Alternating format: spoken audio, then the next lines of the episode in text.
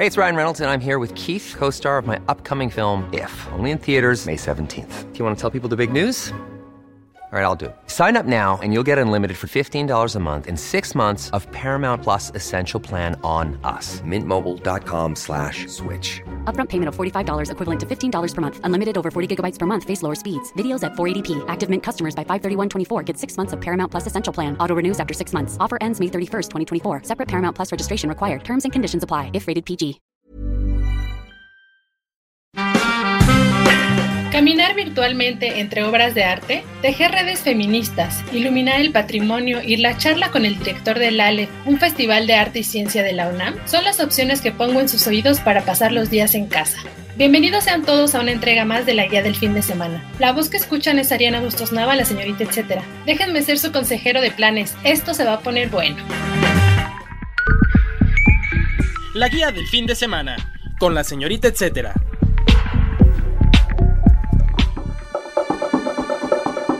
El mundo se detuvo y nos detuvimos a mirar, pensar y reaccionar. Es parte del texto curatorial de la expo Virtuoso Virtual de la Galería Casa X, que decidió transformarse para seguir dando espacio al arte contemporáneo y distintas técnicas artísticas por medio de una exposición online. La muestra está conformada por 12 artistas y puedes recorrerla cuantas veces quieras. Acercarte, conocer los datos del artista, el material que empleó en su obra y comprarla si así lo deseas. Además, todavía puedes ver la inauguración oficial en su canal de Instagram y ver la explicación de esta adaptación del lugar y la charla con varios de los participantes de la exhibición. Me gustó mucho la manera que Casa X pudo adaptarse y entonces ahora pues uno siente que está caminando en sus galerías, pero bueno, sin salir de casa. ¿Cuándo y dónde? Todos los días en www.casax.com diagonal virtual. El recomendado. Ahora en la sección del recomendado tenemos a Juan Ayala. Él es secretario técnico de Planeación y Programación de Difusión Cultural de la UNAM y director del ALE, Festival de Arte y Ciencia de la UNAM, la razón por la que lo invitamos a esta entrega. Gracias por sumarte a la conversación, Juan. Para los que somos nuevos y lo escuchamos por primera vez este año, ¿podrías contarnos de qué se trata? Bueno, la ALEF es una iniciativa de Cultura UNAM para convocar tanto a las áreas del conocimiento científico con las áreas del conocimiento humanístico y artístico. Son dos instancias en el saber que perfectamente son pues, complementarias, que logran una sinergia importante en cuanto a sus aproximaciones al saber humano. Y hemos eh, desde hace tres años hecho emisiones de manera presencial en donde convocamos a científicos de primer nivel, comisionamos obras artísticas de danza, de teatro, ópera, música, para abordar los temas que se plantean en cada una de las ediciones. La primera edición versó sobre el tema de los límites de la física, justamente con la intención de explorar algunos eh, pues, elementos del universo y cómo la física aborda las distintas dimensiones del universo y de nuestra galaxia. La segunda emisión versó sobre este universo interno del ser humano que es el cerebro. Básicamente reflexiones sobre el ámbito de las neurociencias, donde invitamos a Giacomo Rizzolatti, uno de los grandes neurocientíficos del mundo, creador y, y propulsor de las neuronas espejo. A su vez hicimos una serie de actividades artísticas también eh, versadas y mesas de diálogo entre artistas y científicos abordando este enorme tema del universo interno. Eh, la tercera edición de las ciencias de la complejidad, la aproximación a un cierto fenómeno, entre más amplitud y más posibilidades tenga de abordarse desde distintas disciplinas, pues se plantea un, un conocimiento un poco más amplio y la complementariedad de las disciplinas logra justamente comprender un fenómeno desde el ámbito de la complejidad, no sencillo, sino simple los planteamientos hacia un mismo fenómeno desde perspectivas distintas. Y esta cuarta edición de la LEF estaba totalmente orientada a las ciencias de la vida, basándonos en biólogos. Tuvimos que dar un viraje justamente por la contingencia de la pandemia, temáticamente hablando, y bueno, intentar desarrollar una reflexión reorientada al tema de la pandemia del COVID-19 y al virus SARS-CoV-2 haciéndolo consistente con esta idea original de hacerlo justamente hacia las ciencias de la vida, hacia las ciencias biológicas y bueno, pues la coyuntura fue muy oportuna para poderlo volcar en esta temática. La fuerza de la universidad en donde están todos los mejores investigadores del país, tanto en el ámbito científico como en el ámbito humanista y en el ámbito artístico. Eh, diálogo y perspectiva conjunta de ambos universos del conocimiento y estamos justamente en el transcurso de esta cuarta edición en una versión digital, en donde pues hemos tenido una convocatoria también muy amplia, científicos, biólogos, virólogos, filósofos, economistas, sociólogos, etcétera, una serie de personajes muy muy relevantes para abordar desde una perspectiva muy amplia y muy diversa eh, la enfermedad del COVID-19 y los efectos que genera no solamente en el espectro científico o a través del conocimiento del virus, de la enfermedad, de cómo se manifiestan y cómo se abordan las pandemias, cuáles son las vacunas posibles, eh, sino también en los efectos de carácter económico, social, político y cómo el confinamiento también tiene una serie de repercusiones en el actuar humano cotidiano. ¿Puedes mencionarnos dónde podemos ver la programación completa, por favor? Están disponibles primero en nuestra página de internet, que es www.culturaunam.mx diagonal el Alef. Ahí, pues, eh, en la agenda podrán ver, eh, insisto, no solamente las actividades que vienen, sino las eh, actividades pasadas. Se pueden consultar porque estarán ahí disponibles en la página a través de la agenda y, y en los días que se han desarrollado. Ahí pueden consultar cada una de las actividades presentadas. También tenemos las redes sociales, este, Twitter, Instagram y Facebook, eh, que es eh, arroba festivalalef. Ahí también tienen pues una amplísima cobertura de todo lo que estamos haciendo. Pues también ahí se pueden ver las actividades en vivo. Otra plataforma importante es TV UNAM y Radio UNAM, en donde tenemos un programa de radio a las 5 de la tarde todos los días, entre el 21 y el 31 de agosto, de mayo, perdón. Y en Radio UNAM a las seis y media de la tarde tenemos un programa eh, con eh, pues algunas de las actividades y de las videoconferencias más destacadas de nuestros invitados. También una serie de galerías fotográficas en donde tenemos eh, muchas imágenes del coronavirus, por un lado, también de pues pulmones, digamos, que, que, están afectados por el virus SARS-CoV-2 y bueno, los efectos de la enfermedad en, en, en pacientes eh, que desafortunadamente las han tenido y que eh, gracias a muchos hospitales que nos han enviado estas imágenes podemos presentarlas en esta galería virtual. También ahí tenemos una serie de videos, por ejemplo el video eh, de una pieza que hemos también comisionado al cineasta Oscar Enríquez, en donde tendremos una especie de bitácora de la pandemia, en donde mucha gente pues opinará y dirá cuáles son sus uh, experiencias en el confinamiento. Estas son eh, pues algunas de las plataformas en las que la gente puede consultar las actividades, tanto en vivo como las que ya hayan ocurrido.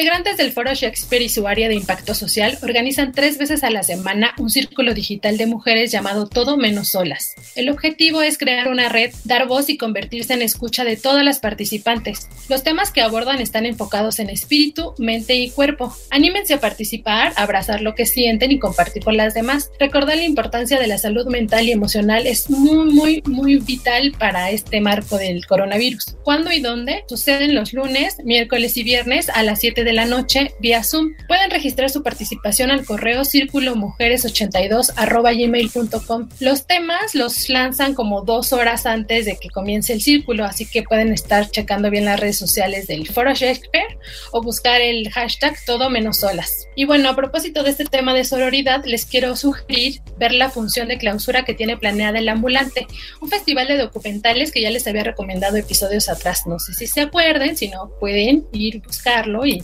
escucharlo nuevamente. Para esta edición 2020 van a cerrar con el documental Que sea ley, el cual retrata la lucha en las calles y el Congreso por la despenalización del aborto en Argentina. Además, junto a Marea Verde de México, organizaron un conversatorio con artistas y legisladoras, una gran noche feminista. Habrá música y poesía en apoyo al Fondo María, que es el primer fondo de aborto en América Latina.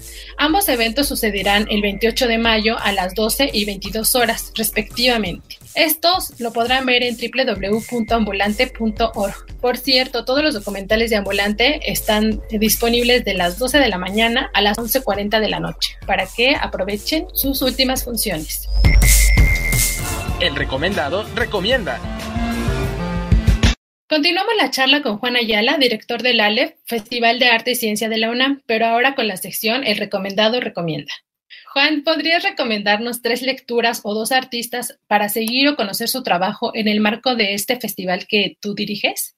Bueno, yo quisiera recomendar eh, a varios de los autores que estarán durante la LEF. Uno de ellos, de la gran eh, eh, científica Ada Jonat, recibió el premio Nobel en 2019 por sus investigaciones en la cristalografía. Ella es química y, bueno, pues uno de sus grandes aportaciones al ámbito científico es el comportamiento del ribosoma, que es básicamente pues una, una estructura importante en donde se alberga también el virus en las células. Creo que sus investigaciones sobre el ribosoma son fundamentales para entender parte del el comportamiento del virus. También sugeriría, digamos, las lecturas eh, correspondientes a, Marcus Gabriel, este importantísimo filósofo de origen alemán, eh, que tiene una trayectoria muy, muy impresionante. Es muy joven, 40 años y su trabajo en el ámbito de la filosofía, de la biopolítica, eh, ha sido muy, muy importante y de gran trascendencia actualmente en el pensamiento contemporáneo. Las publicaciones que ha hecho sobre justamente la pandemia, que se pueden encontrar en la red. Lo mismo con el grandísimo filósofo Jean-Luc Nancy, que es un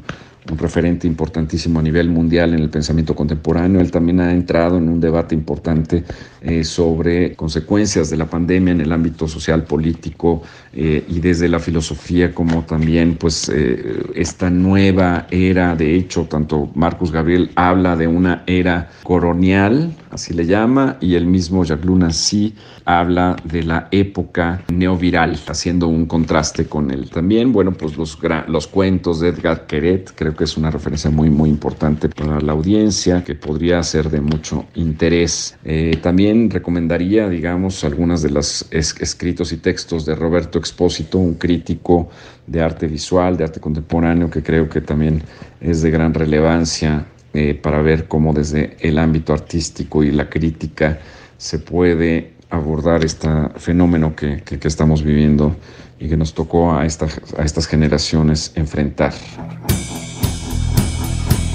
Y para entrar en la recta final va una recomendación que hacer con los niños.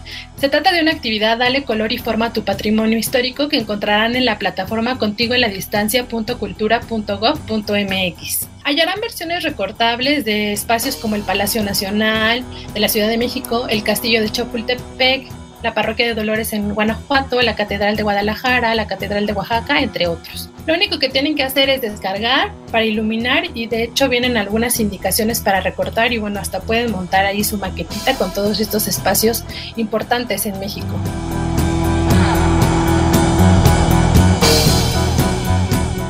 Así damos por concluida una entrega más de la guía del fin de semana, versión cosas que hacer, ver o aprender en casa. Recuerden que pueden seguir la conversación conmigo o compartirme recomendaciones también en mis distintos perfiles. Me encuentran como la señorita etcétera en Facebook, Instagram, Twitter o LinkedIn según el humor en el que ande. Gracias a la productora de este espacio, Mitzi Hernández. Muchas gracias por embellecer todo lo que escuchamos. Si tienen algún comentario o sugerencia sobre este espacio o los que se generan desde la Organización Editorial Mexicana, pueden escribirnos en nuestro Twitter. Nos encuentran como arroba podcastom o al correo podcast.om.com.mx. Hasta la próxima.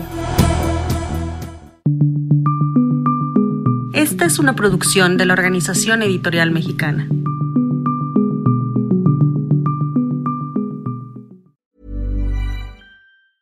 If you thought the only way to get a more defined jawline with natural looking results was through surgery, think again. Juvederm Volux XC is a non surgical injectable gel filler that improves moderate to severe loss of jawline definition and can help you achieve natural looking results with little downtime. Even better, this improved definition lasts up to one year with optimal treatment. No maintenance required. Improve jawline definition for a smooth, sculpted look with Juvederm Volux XC. For important safety information and to find a licensed specialist, visit juvederm.com. That's J U V E D E R M.com. Not for people with severe allergic reactions, allergies to lidocaine, or the proteins used in Juvederm. Common side effects include injection site redness, swelling, pain, tenderness, firmness, lumps, bumps, bruising, discoloration, or itching. There's a risk of unintentional injection into a blood vessel, which can cause vision abnormalities, blindness, stroke, temporary scabs, or scarring. Talk to a licensed specialist to find out if it's right for you.